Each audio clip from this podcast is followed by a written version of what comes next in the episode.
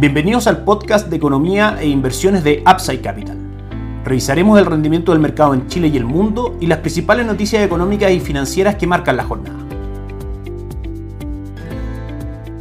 Muy buenos días, ¿cómo están ustedes? Lunes 21 de marzo de 2022, soy Ramiro Galeano, les doy la bienvenida a otra edición más de Mercados en Upside Capital. En el plan local hacemos un pequeño resumen de lo que fue la semana pasada, sin duda la noticia más importante fueron los cinco primeros días hábiles, si se quiere, de gobierno de este equipo entrante liderado por el presidente Boric, donde el mercado está claramente atento a cada uno de los pasos que da el equipo económico y por supuesto la gran noticia será los detalles de la reforma tributaria que está dentro de los primeros proyectos que este gobierno quiere sacar adelante. Hasta el minuto sabemos que busca, a lo menos en la teoría, recaudar aproximadamente el 4% del Producto Interno Bruto y junto con eso va a ser una reforma tributaria enfocada más en personas que en empresas. Esperamos, por supuesto, y el mercado espera que sea hecha de una forma técnica sin que el hecho de tenerla pase a llevar fuerte los fundamentos económicos o las perspectivas de crecimiento para la economía en Chile, que ya están bastante castigadas. Noticias que vienen, por supuesto estar atento a todo lo que el gobierno vaya manifestando en temas de proyectos en el área de economía y también desde la parte de política monetaria. El día 29 de marzo tenemos la reunión del Banco Central para saber qué es lo que hará. Claramente el consenso de mercado es que va a aumentar eh, la tasa de política monetaria, pero por supuesto ver eso y también la publicación del próximo informe de política monetaria que nos dará alguna idea respecto a cómo el Banco Central ve el futuro de la economía local. Nos, nos vamos al IPSA que el día viernes tuvo un retorno del 1.35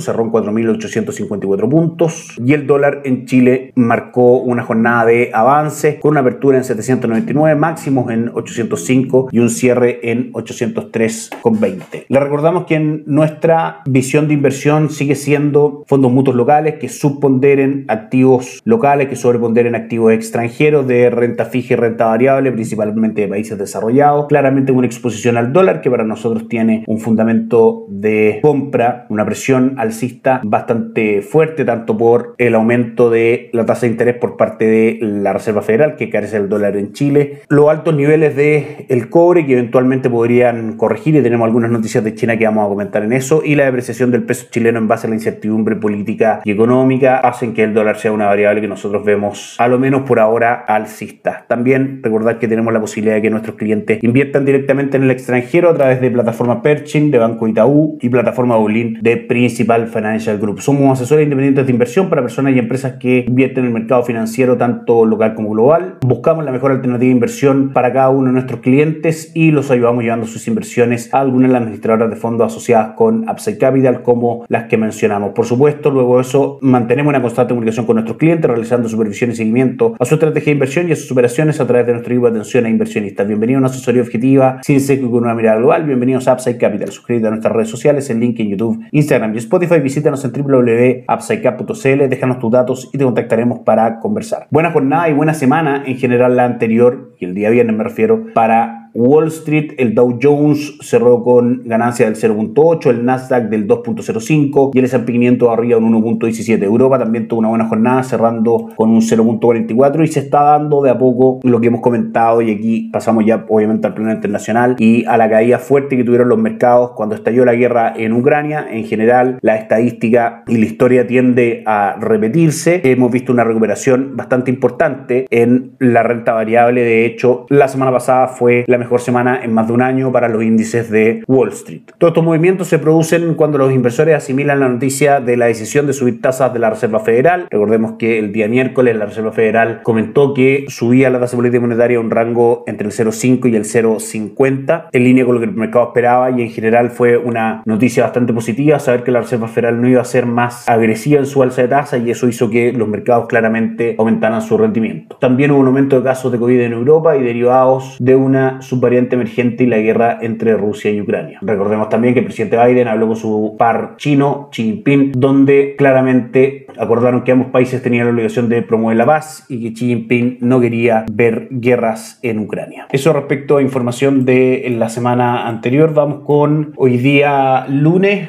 respecto a la guerra. Estamos ya en el vigésimo sexto día de invasión de Rusia a Ucrania. Se mantienen los bombardeos, especialmente en la ciudad de Mariupol. Y la gran noticias que esta semana el presidente Joe Biden de Estados Unidos visitará Europa, participará en cumbre de la Unión Europea, del G7 y de la OTAN y vamos a ver si eso ejerce una presión a Rusia para acercarse y llegar a un acuerdo de paz con Ucrania. También el embajador de China en Estados Unidos aclaró que no enviará munición ni armas a Rusia y eso de todas maneras tranquiliza a los mercados. Y la noticia que decíamos de China, punto número uno, cede en política de COVID-0 mientras Shanghái reporta récord de casos. Pueden encontrar este artículo en el df.cl. Una buena noticia puesto que involucra que la economía se siga desarrollando relativamente normal en este contexto de alza de casos por parte de China en cuanto al COVID-19. Y también Evergrande y sus filiales suspenden cotización en la bolsa de Hong Kong. Evergrande es una inmobiliarias de mayor tamaño en China y el año pasado tuvo algunos problemas en el pago de los bonos, de sus obligaciones. El día de hoy está sin cotizar en la bolsa de Hong Kong ante la publicación de un anuncio con información privilegiada. Vamos a estar atentos a ese dato porque de todas maneras el sector inmobiliario es un gran consumidor de materias primas y eso de todas maneras puede en ese sentido y también por supuesto en el sentido de un presunto no pago de los intereses de los bonos puede generar un problema para los mercados alrededor del mundo. Pasamos a revisar los mercados, partimos por Chile, a esta hora el IPSA sube un 0.91%, el dólar peso en niveles muy similares al cierre del día viernes, 802,10 si nos vamos a commodities, el petróleo en general hoy día sube un 4.4% el petróleo WTI y un 4.78% el petróleo Brent, marcando 109 y 113 dólares por barril respectivamente. El oro cae un 0.18, 1925 y el cobre cae también un 0.85%, cotizando en 4.7 dólares por libra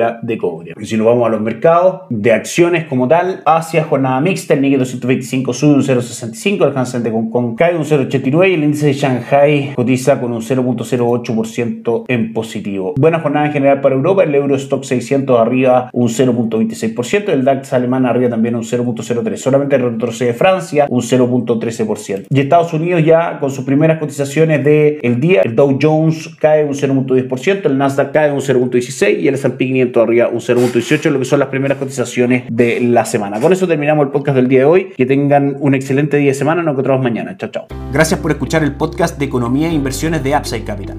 Te invitamos a visitar nuestro sitio web www.upsidecap.cl y contactarnos para brindarte una asesoría objetiva, sin sesgo y con una mirada global para tus inversiones.